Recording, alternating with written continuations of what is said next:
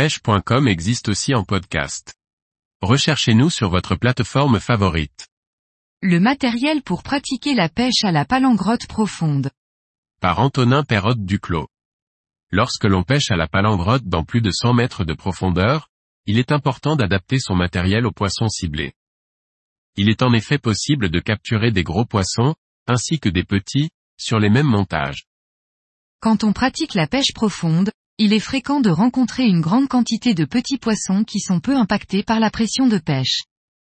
Leur nombre important permet de s'amuser sur du matériel fin tout au long de l'année.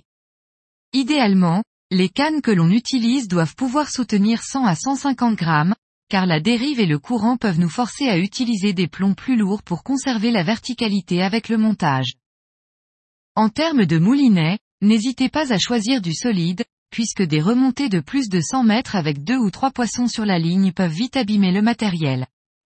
Vous aurez également besoin d'une bonne contenance, environ 250 mètres de tresse en 12 centièmes.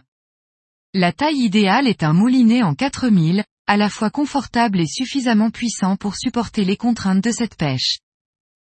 Sur certaines zones et à certaines saisons, les poissons que l'on peut retrouver en pêche profonde peuvent atteindre des tailles et des poids importants.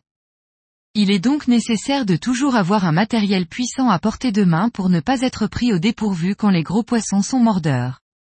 Je vous conseille fortement le casting, capable de treuiller plus facilement des gros poids sur une telle hauteur d'eau.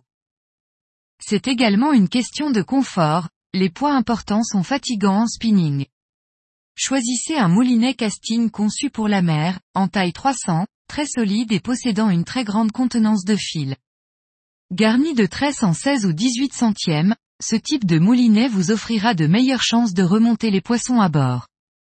Pour ce qui est de la canne, la puissance idéale est de 30 livres, car des poissons comme le congre et le pagre sont de très puissants combattants. Cette canne vous permettra également de rapidement décoller les poissons du fond, qu'ils essaient de racler pour casser votre ligne et se libérer. Vos montages, qu'ils soient prévus pour cibler les petits ou les gros poissons, doivent être très solides. Mieux vaut réduire le nombre de touches de petits poissons, déjà très important, que de perdre un gros poisson à cause d'un montage trop fragile. N'hésitez pas à utiliser des diamètres de fil importants, à cette profondeur, une très grande partie de la lumière n'atteint pas les poissons. Au-delà de 150 mètres, la pénombre s'installe et un poisson ne fait pas vraiment la différence entre un 30 et un 60 centième.